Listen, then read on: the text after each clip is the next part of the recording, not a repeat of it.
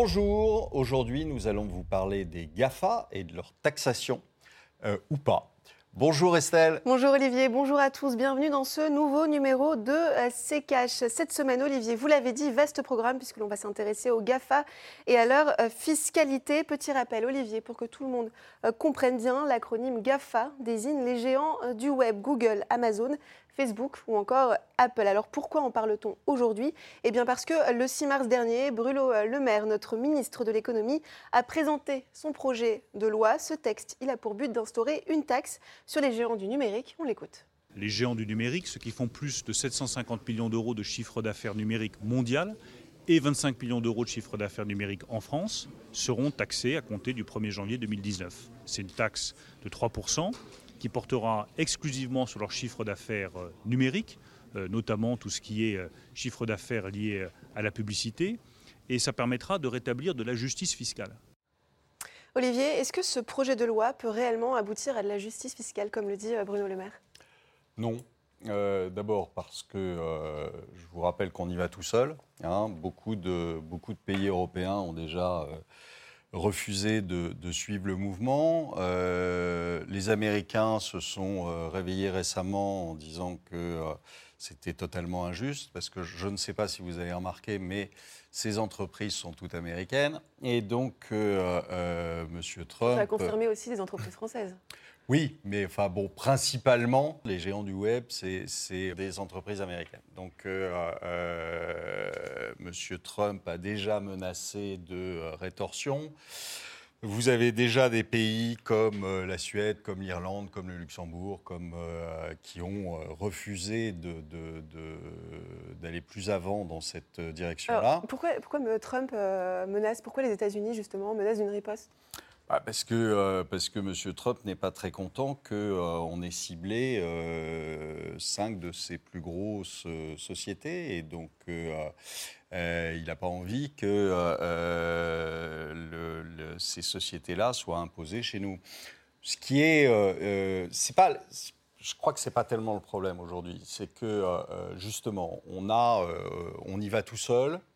Euh, il ne faut pas se prendre pour plus fort qu'on est. Donc, euh, je pense qu'on va avoir du mal à convaincre M. Trump de ne pas euh, amener des, mesures de rétorsion. Vous avez vu l'Allemagne. L'Allemagne, tout de suite, a dit non aussi. Pourquoi? Bah, Parce que, tout simplement, l'Allemagne n'a pas très envie que la mesure de rétorsion soit sur sa, construction automobile et que M. Trump se mette à ne plus importer de BMW. Jusqu'à présent, Olivier, en France, comment sont taxés les GAFA? Comment ça se passe? Pour l'instant, elles sont taxées euh, euh, sur euh, leurs résultats et sur leurs résultats qu'elles veulent bien afficher. C'est-à-dire que vous avez aujourd'hui des taux d'imposition qui sont assez faibles sur les... Sont de combien? Bah, Vous avez 14 millions sur 300 et quelques. Vous avez une vingtaine de millions pour Facebook sur 800, euh, etc. Donc euh, vous avez des, taux d'imposition qui sont très faibles.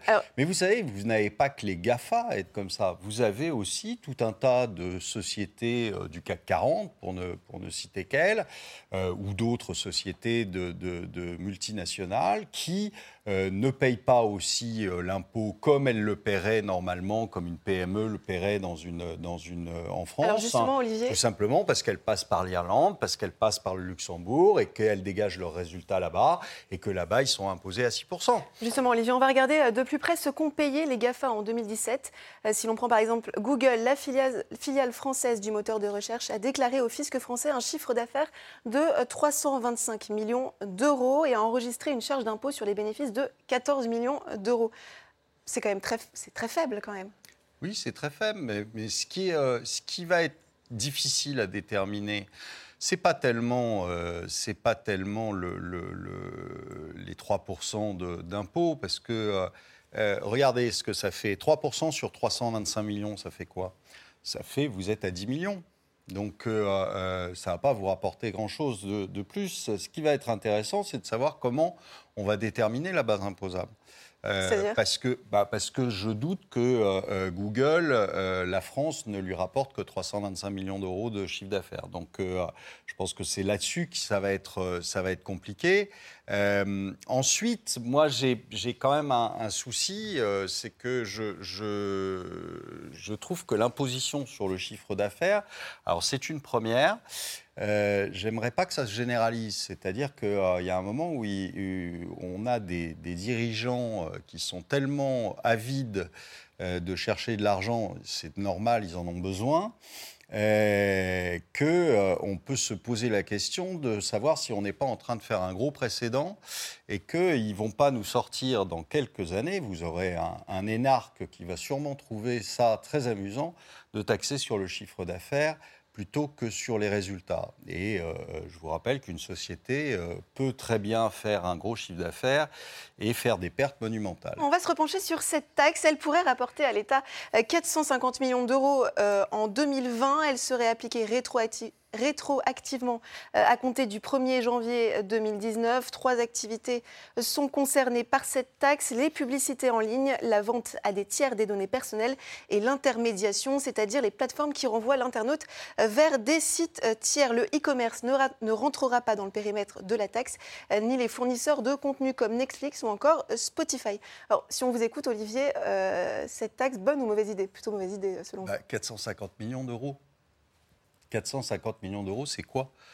On a, arrêté euh, euh, l'ISF qui rapportait un milliard et. Euh, là, c'est 450 millions d'euros avec quel coût à mettre en face? Euh, franchement, c'est beaucoup de bruit pour pas grand-chose. Alors, ce projet de loi hein, de Bruno Le Maire, il a déclenché quelques critiques au niveau, et au niveau européen. Personne ne semble vraiment se mettre d'accord. La bataille est-elle donc perdue d'avance pour Bruno Le Maire? On voit ça avec le tiroir cash d'Antoine Bassas. L'histoire de la taxe GAFA de Bruno Le Maire, c'est avant tout celle d'un échec. Un échec européen ça fait des mois que le ministre de l'économie tente de convaincre l'ensemble des pays de l'UE de créer une taxe commune, sauf que personne n'arrive à être d'accord. La France veut taxer 3% du chiffre d'affaires, alors que les pays nordiques, Suède, Danemark, Finlande et l'Irlande, veulent que ce soit les bénéfices qui soient taxés. Quant à l'Allemagne, elle rechigne à soutenir la France par peur de représailles commerciales américaines. Pendant qu'outre-Atlantique, on fait pression sur l'Europe et on réclame que l'OCDE, l'Organisation de coopération et de développement économique, trouve une solution à l'international. Au milieu de tout ça, notre Bruno Le Maire national joue donc les Don Quichotte et part seul à l'assaut des géants du net, avec une taxe française, Cocorico, qui pourrait passer devant l'Assemblée en avril. Mais bon, sans vraiment prendre en compte que le chiffre d'affaires, ça n'est pas un indicateur suffisant pour dire si une entreprise marche bien ou non, et sans se demander si taxer dans l'urgence, ça ne va pas se répercuter sur le consommateur, un peu comme la taxe soda, qui avait vu Coca-Cola réduire la taille de ses bouteilles sans en changer le prix? Bref, on se demande si notre ministre de l'économie n'est pas en train de se lancer dans une bataille perdue d'avance. Alors, t'en penses quoi Olivier? Alors Olivier? Je suis d'accord. la bataille perdue d'avance? Bah, J'ai un peu cette impression quand même. J'ai l'impression que euh, c'est aussi, euh, c'est aussi toujours de la com. Euh, il faut faire de la com. On est en période préélective, donc c'est de la com à, tout craint. Et je pense que c'est un bon sujet, la taxation des, des, GAFA. Ça, ça, ça permet d'avoir de, un, un, espèce de d'idées sociales euh, pour euh, lutter contre le, gilet jaune, le méchant gilet jaune qui réclame de l'argent, eh bien, vous taxez ceux qui en gagnent le plus. Bon, je pense que ça va pas au-delà beaucoup de ça. Euh, alors, je dis pas du tout qu'il faut pas les taxer. Au contraire, il faut les taxer. Mais au même titre, je vous ai dit que toutes les autres sociétés qui bénéficient de paradis fiscaux que sont, qui sont intégrés en Europe, euh, le Luxembourg notamment, euh, et euh, l'Irlande, qui est un excellent paradis fiscal. Donc, plutôt, que, plutôt que de vouloir taxer par exemple le chiffre d'affaires, il faudrait plutôt s'intéresser à l'optimisation fiscale, c'est ça? Par exemple, ça serait plus intéressant. Et je pense que... alors, après, on va me dire que c'est une, une, idée fixe, mais on peut aussi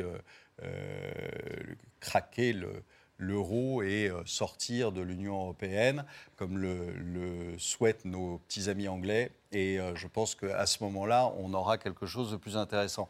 Mais voilà, on voit qu'on est contraint. On voit que euh, là, on demande la permission de, taxer les GAFA et puis que vous avez quelques pays qui vous disent Ah ben non. Mais pourquoi? Ben Parce qu'on est dans une Union européenne qui est, euh, qui est un, canard sans tête. Allez Olivier, on va passer à la deuxième partie de cette émission. Cette semaine, nous recevons euh, Benoît Thiolin, ancien président du Conseil national du numérique. Bonjour euh, Benoît Thiolin, merci euh, d'avoir accepté notre invitation. Bienvenue. Merci. Euh, vous êtes donc ancien président du Conseil national du numérique. Vous êtes aussi co-auteur d'un rapport intitulé Ambition numérique pour une politique française et européenne de la transition numérique. Alors Benoît, doit-on se réjouir de la mise en place de cette texte GAFA Se réjouir, j'ai du mal à le penser, euh, d'autant que le, rapport, ou, un autre d'ailleurs qu'on avait remis à l'époque à Pierre Moscovici lorsqu'il était ministre de l'économie et des finances, on avait euh, justement été saisi sur cette question. C'est-à-dire, faut-il faire une taxe euh, GAFA, c'est-à-dire au fond une taxe sectorielle sur un constat que je crois on partage tous, c'est-à-dire que comme il y a un énorme problème, qui n'est pas que le problème des GAFA, mais qui est industrialisé par les GAFA et qui fait que, oui, les grandes multinationales du numérique, en particulier américaines, ne s'acquittent pas de l'impôt. Bon ce qui est un problème. Ce qui est un problème d'ailleurs qui, euh, à mon avis, est posé à l'ensemble de l'économie numérique. C'est-à-dire que quand vous avez une part de plus en plus importante, grandissante de notre économie qui repose sur le numérique, et que ce numérique lui-même, en réalité, euh, crée et industrialise euh, l'évasion fiscale, ou en tout cas l'optimisation fiscale dite agressive, euh, ça met en question en réalité toute l'organisation économique et sociale qui, est, qui est derrière. Donc il y a un vrai sujet. Voilà. Alors ensuite, nous, on avait plutôt émis un avis défavorable à l'époque en disant attention, il y a eu depuis des années, sur ce constat qu'on partage tous, il ce n'est pas normal et c'est porté à un niveau plus haut qu'auparavant. Malgré tout, euh, on a du mal à croire que toutes les tentatives qui ont été un peu essayées de faire des taxes au clic, de le taxe à la bande passante, maintenant une taxe sur le chiffre d'affaires, en réalité, ce sont des décisions ou des choix ou des tentatives qui sont fragiles. Elles sont fragiles parce que, ça a été dit un peu tout à l'heure, hein, euh, mhm. elles ont souvent des effets pervers, des biais. Euh, c'est-à-dire que bah, quand vous taxez la publicité en ligne, en réalité, qu'est-ce qui va se passer? Bah, Vous allez probablement, à la fin, le répercuter sur les consommateurs de cette, de cette taxe. Enfin voilà, comme le reportage que vous, que vous euh, projetiez tout à l'heure sur le Coca-Cola. Voilà, on a, on a diminué les taxes là, de comment bouteilles. ça pourrait se répercuter sur le consommateur? Ah bah Là, c'est tout simplement, ça peut être tout simplement, en fait, euh, si c'est une taxe sur le chiffre d'affaires, euh, ça va être sur, par exemple, la publicité, puisqu'en fait, c'est ça qui... Donc, on risque, en fait, de payer une publicité en ligne un peu plus cher en France qu'on le paierait, qu'on le paierait ailleurs. Donc, c'est vrai que toutes les taxes sectorielles, quelles qu'elles soient, ont toujours des effets pervers et par ailleurs posent une question essentielle qui est est-ce que c'est normal au fond de faire une taxe spécifique à un secteur économique? A fortiori quand ce secteur mm. économique est porteur d'avenir. On ne peut pas dire que euh, c'est l'industrie du passé, le numérique. Et donc, c'est vrai que c'est un peu bizarre. Alors, ensuite, il y a des explications. Pourquoi est-ce qu'on en arrive là? Il y a des explications, et, notamment, évidemment, ben, c'est toute la difficulté qu'on a, en fait, d'adapter notre système fiscal et social, d'ailleurs, mais là, en l'occurrence, surtout fiscal, à des nouvelles pratiques. Parce que je pense qu'il faut peut-être revenir en, en deux, trois mots sur quels sont en fait les deux grands mécanismes que euh, les géants du numérique utilisent pour en gros ne pas payer trop d'impôts? Il y en a deux en fait. Il y a le premier qui consiste tout simplement, et ça se fait encore plus au sein de l'Union européenne où il y a des États membres et qui ont des systèmes fiscaux qui sont un peu différents, il y a le fait qu'à partir du moment où vous avez euh, un service qui est numérique, il est très difficile de savoir en réalité où est-ce qu'il va vraiment avoir lieu. Vous téléphonez euh, pour, à un opérateur pour je ne sais quel service numérique, par exemple de la publicité en ligne. Cet opérateur, euh, vous l'appelez vous, vous êtes en France, mais en réalité il est en Irlande. La transaction, elle se passe où? Tout ça, en fait, est assez difficile à mesurer. Les flux de données eux-mêmes euh, sont un peu partout. Donc c'est assez difficile. Et donc, évidemment, qu'est-ce que vous faites, vous, quand vous êtes le grand opérateur? Vous avez intérêt déjà à choisir l'État membre euh, qui va vous fiscaliser le moins. Premier, premier évitement. Avant de développer votre deuxième point, on va faire, Olivier, votre réaction bah, C'est ce que je vous ai dit, c'est l'assiette le problème. C'est pas tellement, euh, après, le, pourcentage qu'on veut bien mettre dessus, mettre dessus c'est l'assiette. Comment faire pour, euh, pour trouver l'assiette? Moi, je pense qu'il y, a un moyen qui est, qui est bien plus simple, c'est de s'occuper réellement des pays euh, qui sont au sein de la zone euro, en plus, hein, et qui sont des pays qui, qui favorisent l'optimisation fiscale, comme l'Irlande, comme le Luxembourg. C'est bien de ça qu'il faut se préoccuper, parce qu'en plus, ce que je vous ai dit aussi tout à l'heure, c'est que ça ne concerne pas que les GAFA.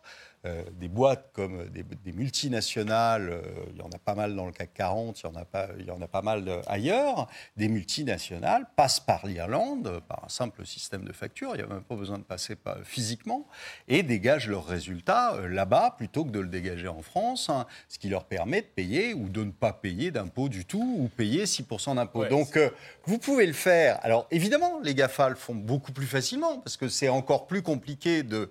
Quand vous vendez une paire de chaussures, euh, vous la vendez euh, physiquement. euh, bon, donc là, évidemment, c'est encore plus compliqué. Mais je pense que le, le vrai sujet, c'est pas d'essayer parce que ils vont diminuer leur assiette, ils vont trouver des trucs. C'est pas, pas très compliqué quand on a, on a de quoi se payer quelques fiscalistes quand on s'appelle Google. C'est aussi un des sujets d'ailleurs. Donc euh, voilà, a- après, je pense que le, la- le vrai sujet, c'est se poser la question de savoir si euh, euh, il ne faudrait pas une petite harmonisation fiscale euh, le- au sein de l'Europe, ou alors euh, euh, plus d'Europe. C'est euh, ce que font les Anglais. Oui, non, alors euh, je, je pense qu'il faut quand même venir. euh, je pense qu'on mélange un peu deux, deux types d'optimisation. hein. Il y a la première, qui est celle qui est liée quand même à l'immatérialité des transactions. hein, et qui fait que si vous vendez une chaussure en France, on sait que vous avez vendu une chaussure en France, on sait à quel prix. Euh, quand c'est des flux de données et que ça se fait par le jeu euh, de transactions en fait, qui sont numériques et immatérielles, c'est déjà beaucoup compliqué. Et ça, c'est vraiment elle qui l'utilise et pas tellement les autres. Et ensuite, il y a un deuxième sujet c'est celui au fond des royalties et des prix de transfert qu'il y a derrière. C'est-à-dire que beaucoup d'entreprises, et là effectivement beaucoup d'entreprises françaises le pratiquent d'ailleurs en Chine, en Inde ou ailleurs, elles sont très contentes de pouvoir le faire, c'est-à-dire qu'elles vont vendre un produit à un endroit, mais elles vont dire attention, attention, ce produit-là, effectivement, euh, euh, il a été vendu et il a rapporté euh, tel type de chiffre d'affaires, on fait tel bénéfice, mais il faut retirer de ces bénéfices les royalties que l'on doit payer et qui sont liées notamment à la marque, à la propriété intellectuelle, etc. Et là, c'est un deuxième mécanisme. Et c'est le jeu de ces deux mécanismes qui fait qu'à la fin, ces grandes entreprises du numérique payent effectivement peu d'impôts. Alors à ça, il y a deux réponses. Il y en a une première que vous avez un peu esquissée, qui est de dire, ben, il y a une concurrence entre les États membres. Déjà, s'ils avaient tous une même, en gros, ou en tout cas des fourchettes voisines euh, d'imposition sur les sociétés, ben, déjà, il n'y aurait pas ce jeu euh, non coopératif au sein de, de l'Union européenne. Et puis, il y a un deuxième sujet, qui à mon avis est plus profond. Euh, c'est celui en réalité des prix de transfert. C'est-à-dire qu'il y a un vrai sujet aujourd'hui, et que là, c'est l'OCDE qui est en train de, travailler dessus. Ça fait plusieurs années. C'est une des raisons d'ailleurs euh, pour lesquelles j'ai un peu changé d'avis sur ces, sur ces taxes. C'est-à-dire qu'il y a cinq ans, moi je disais euh, non, il ne faut pas faire de taxe sectorielle, elle va pénaliser le numérique et elle va avoir trop d'effets pervers. On en est tous d'accord. Aujourd'hui, je suis un peu plus, on va dire, un peu plus nuancé pour une raison très simple, c'est que à l'OCDE, cinq ans après, ils n'avaient pas avancé. Alors, il se trouve que il s'est passé quelque chose entre la fin de l'année dernière avec les premières annonces de Bruno Le Maire sur la taxe GAFA et aujourd'hui, c'est qu'en fait l'OCDE a enfin pris des décisions ou en tout cas a annoncé qu'elle allait prendre des décisions assez importantes. Et c'est clé pourquoi? Parce que ça veut dire que demain, si l'OCDE à partir de 2020, parce que c'est ça qui a été prévu, arrive à redéfinir ce qu'est un établissement stable et arrive en gros à dire qu'on doit encadrer ces prix de transfert et qu'il ne doit pas y avoir cette espèce de brèche incroyable qui fait qu'au nom de la propriété intellectuelle d'une marque ou d'un brevet, vous pouvez rapatrier tous vos bénéfices n'importe où vous voulez, et euh, la plupart des entreprises du numérique ne le rapatrient pas aux États-Unis, ils le rapatrient dans des paradis fiscaux. Et ça, c'est un vrai sujet. Si les décisions de l'OCDE sont vraiment euh, prises l'année prochaine, on peut espérer quand même que là, on mette un terme définitif. Et là, ce ne sera pas une petite taxe euh, un peu bizarre, marginale, sur un chiffre d'affaires, alors qu'en principe, une taxe ne fait pas sur un chiffre d'affaires, sur un bénéfice, pour la raison que vous indiquez très justement. Euh, eh bien, dans ce cas-là, là, euh, d'une certaine manière, on aura un peu clos le sujet, puisqu'on aura redéfini c'est quoi une entreprise à l'heure du numérique et des flux immatériels, et on aura réglé une grande partie de la question. Alors Benoît, vous parliez euh, de Bruno Le Maire, on va l'écouter euh, justement une seconde fois. Les GAFA supporteraient 14 points de fiscalité en moins que les entreprises françaises et européennes. On va l'écouter et on revient sur cette déclaration juste après. Aujourd'hui, les plus grandes entreprises du numérique, celles qui font le plus de profit, payent 14 points d'impôt en moins que n'importe quelle autre entreprise en France. Que ce soit une PME, une TPE, commerçant, un artisan, ils payent 14 points d'impôt de plus que les géants du numérique. Donc cette situation n'est pas tenable. Euh, Qu'en est-il finalement euh, euh, D'abord, d'abord, un, c'est très difficile de savoir. C'est un vrai Qui sujet. paye vraiment On sait- enfin, oui, même, même leurs chiffres. C'est-à-dire qu'en fait, vous avez une multinationale, c'est quand même c'est compliqué à suivre. Elles ont une armée d'avocats fiscalistes extrêmement performants, euh, qui fait que même lire leurs chiffres, obtenir les bonnes informations, ça n'est pas si facile que ça. J'en veux pour preuve d'ailleurs, c'est un des problèmes de cette taxe, euh, j'en veux pour preuve que le précédent gouvernement, je crois que c'était Michel Sapin, a redressé Google. Qu'est-ce qu'a fait Google? Ils ont attaqué en fait devant la justice française en disant bah non, là vous nous avez redressé beaucoup trop, etc. Et ils ont gagné. Ce que je veux dire par là, c'est qu'il y a une insécurité. Il y a Apple qui s'est engagé récemment à, à verser un arriéré d'impôt, justement. Oui, voilà. Alors ensuite, ce que je veux dire par là, c'est que c'est très technique. C'est une jungle, en fait, la fiscalité. C'est devenu éminemment complexe, aux États-Unis d'ailleurs, comme en Europe. Ça veut dire que derrière, bah, vous avez des bons avocats qui vont parfois réussir, au fond, à vous faire passer entre les mailles du filet. Donc tout ça pour dire que. euh, et puis par ailleurs, le, le chiffre qu'avançait Bruno Le Maire, il a. Bon, c'est difficile déjà de savoir exactement combien elles auraient dû payer, puisqu'en fait, on ne sait pas très très bien, hein, toujours. Mais surtout, euh, ce qu'il oublie un tout petit peu de dire dans cette histoire, c'est qu'en fait, oui, bien sûr, peut-être qu'elle paye effectivement 14 ou 15 points de moins que la TPE du coin de la rue, mais par rapport à une multinationale française, c'est probablement beaucoup moins le cas. Et donc, euh, en réalité, on voit bien que, ne serait-ce que par exemple les niches, le crédit d'impôt recherche, auquel je suis favorable d'ailleurs, mais elles, ont, elles sont utilisées par des grandes entreprises. Ce n'est pas la boucherie du coin de la rue qui fait du crédit d'impôt recherche. Donc en fait, il y a une inégalité devant l'impôt devant les, des- sur les sociétés, on le sait. Cette inégalité n'est pas que entre le numérique et pas le numérique, pas que entre les Américains et les Français, elle est aussi parfois entre des grosses entreprises et des petites. Olivier, euh, comment on fait pour réduire cette inégalité dont parlait euh, Bruno?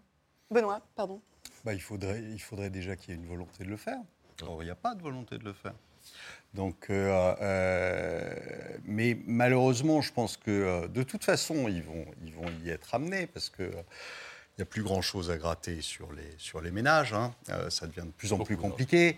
Euh, or, l'impôt ne va faire qu'augmenter puisque la dette augmente et que la dette, c'est de l'impôt différé. Donc, euh, l'impôt va continuer à augmenter et il va, bien trouver, il va bien falloir trouver des sous ailleurs. Moi, ce qui me, ce qui me gêne le plus, c'est le, le- je vous dis, c'est cette démarche d'imposer le chiffre d'affaires. Il ne faudrait pas que ça leur donne des idées, parce que comme euh, on a affaire quand même à des gens qui ne sont pas très malins, euh, euh, mais qui, en, matière de, fiscalité, sont capables de tout inventer. hein. Je vous rappelle quand même qu'on a inventé... la CSG, CRDS, qui est un impôt sur quelque chose que vous ne touchez pas, qui est un impôt sur un impôt, en fait. Donc, quand on arrive à ce genre d'extrémité, euh, euh, je ne serais pas surpris qu'un de ces jours, ils nous disent bah, finalement, on va généraliser la taxe sur le chiffre d'affaires plutôt que sur les résultats. Et qu'à ce moment-là, je pense qu'on on peut avoir euh, des moments difficiles dans les sociétés françaises. Donc, c'est, il faut bien se dire qu'un énarque est capable de tout. Vous n'êtes Alors- pas énarque Non Ça change quoi de taxer justement sur le chiffre d'affaires ou sur les bénéfices? Non, non, effectivement, euh, la logique voudrait qu'en réalité, on remette à plat la fiscalité, comme c'est prévu par l'OCDE, et qu'on les fasse et qu'on les impose sur les vrais bénéfices qu'ils font dans chacun des pays. Ça, c'est ça la règle et ça doit être l'objectif. Pour moi, cette taxe, en fait, pourquoi? la seule vertu, bah, parce que c'est la réalité économique, c'est-à-dire qu'il faut taxer des gens euh, qui ont des vrais revenus. Pas, euh, on taxe des gens, sur- enfin, on taxe des entreprises sur ce qu'elles gagnent en réalité. Alors le problème, c'est que euh, ce qu'elles gagnent, aujourd'hui, on leur donne trop de moyens de le minimiser et de dire, Ah ben, en fait, je gagne quasiment pas d'argent. Et on sait très bien que ni Apple, ni Amazon, ni Google ne perdent de l'argent. Donc c'est quand même curieux qu'elles aient des taux d'imposition si bas. Donc il va falloir y remédier. Mais cela dit, cette taxe GAFA, pour moi, elle a quand même une vertu. Sa vertu, c'est sûrement pas de rapporter beaucoup d'argent. Vous le disiez, elle va en rapporter, mais assez peu. Euh, c'est probablement pas d'être euh, d'une grande durabilité ou fiabilité. On sent bien que c'est quelque chose d'un peu bricolé. Mais pour moi, elle a quand même une vertu. C'est-à-dire qu'elle politise le sujet. C'est symbolique. Et je pense, oui, symbolique ou en tout cas politique. C'est-à-dire qu'elle oblige quand même, et je pense que les Allemands, euh, les Polonais, les, les Danois, les opinions publiques en réalité, aujourd'hui les Allemands, pour des raisons tactiques, préfèrent ne pas y aller parce qu'ils craignent avoir des rétorsions sur l'automobile ou autre. Très bien. Mais les opinions publiques, elles sont quand même de plus en plus travaillées par ça. Et moi, je crois que le, le côté un peu name and shame, d'ailleurs que nous avions euh, à l'époque, nous poussé dans le rapport qu'on avait remis à Pierre Moscovici, on avait dit il faudrait aussi faire d'une certaine manière une espèce de liste où on dit quelles sont les entreprises qui sont les plus vertueuses en matière fiscale, puis celles qui ne le sont pas. Et je crois que s'engage et s'ouvre au fond une espèce de, de, de bras de fer qui est très politique au fond, euh, et dont ces entreprises, qui sont des entreprises qu'on utilise tous dans notre quotidien. hein. Ce qu'il faut voir, c'est que ce n'est pas des entreprises du B2B planquées, dont on n'entend pas parler, le lactalis de- du numérique. Non, non, non. Google, Facebook, Apple, etc., on en a tous chez nous. Bon. Et on peut du jour au lendemain choisir parfois, lorsqu'il y a des alternatives, de changer. Donc si tout d'un coup, euh, ça devient un sujet, je peux vous assurer qu'aujourd'hui, quand vous êtes le patron d'une de ces grandes entreprises et que vous allez faire une conférence ou autre, Il y a toujours dans tous les débats, moi je suis allé, il y a des questions sur pourquoi est-ce qu'on vous adore, vous faites des super outils, vous nous rendez des services, pourquoi vous ne payez pas vos impôts? Pourquoi est-ce qu'au fond vous mettez nos pays en déficit qui nous permettent quand même de payer nos hôpitaux, nos écoles? C'est ça qui fait qu'ensuite, parce qu'on est en bonne santé, qu'on a du temps libre et qu'on est éduqué, qu'on utilise tous ces outils-là. Donc euh, les géants numériques sont en train de scier d'une certaine manière euh, la branche sur laquelle nous sommes tous assis avec eux. Et ben, ce sera le mot de la fin. Merci beaucoup Benoît Thiolin d'être venu sur le plateau de CKH. Je rappelle que vous êtes euh, ancien euh, président du Conseil national du Conseil national numérique. Absolument. Allez Olivier, on va changer nos habitudes cette semaine. Pas de revue euh, Twitter, mais on va à nouveau s'intéresser à l'actualité et à ce qui se passe euh, chez nos voisins au Royaume-Uni. En début de semaine, les députés britanniques ont dit non pour la deuxième fois à l'accord de Brexit euh, négocié par Theresa May avec l'UE. Ils ont aussi voté non à un Brexit dur. Alors Olivier, les votes se succèdent au Royaume-Uni. Pour autant, il y a toujours autant d'incertitudes.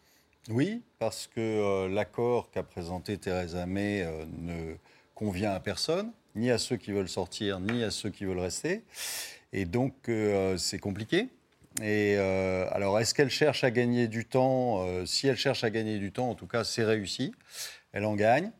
Maintenant, il faut que les, Européens retournent à la table de négociation. ça, c'est pas fait encore non plus. on peut se poser quand même la question, si, savoir si tout ça va pas se terminer par un Brexit. gagner du temps pour pour euh, soit arriver à renégocier, euh, mais c'est difficile de contenter tout le monde, hein, puisque vous avez des gens qui euh, ne veulent pas entendre parler de, Brexit, d'autres à l'Assemblée qui aimeraient bien, mais qui n'ont pas envie de, subir trop les conséquences d'un Brexit. Et je vous dis, cet accord, c'est un, espèce de trucs qui ne contentent personne, euh, qui, euh, euh, où les, ceux qui veulent sortir ont l'impression que finalement, au final, ils vont y rester, et pendant une durée indéterminée. Et ceux qui ne veulent pas sortir ont l'impression quand même que c'est un premier pas vers la sortie. Donc ça ne contente personne. Selon vous, justement, est-ce qu'un second référendum est possible? Bah, écoutez, possible, euh, je n'en sais rien. En plus, je ne sais pas du tout euh, ce que pourrait être le, résultat d'un autre référendum. Il n'est pas écrit du tout, comme certains semblent penser, que euh, les Anglais changent d'avis. Au contraire. Et donc, et en, revanche, c'est quand même, enfin, l'Europe est coutumière du fait, euh, c'est quand même une absence de démocratie totale. On vote, et puis si on n'est pas content du résultat du vote, eh ben on vous fait voter. Il y a quand même quelque chose qui ne va pas. Merci euh, beaucoup Olivier. On va refermer euh, ce numéro. Sachez que vous pouvez revoir le numéro euh, de CKH consacré au Brexit sur notre site internet rtfrance.tv. N'hésitez pas aussi à réagir sur les réseaux sociaux avec le hashtag RTCash. Merci de nous avoir suivis. Prochain rendez-vous donc dans une semaine. Olivier, un dernier mot. Monsieur le maire, gaffe à Monsieur Trump.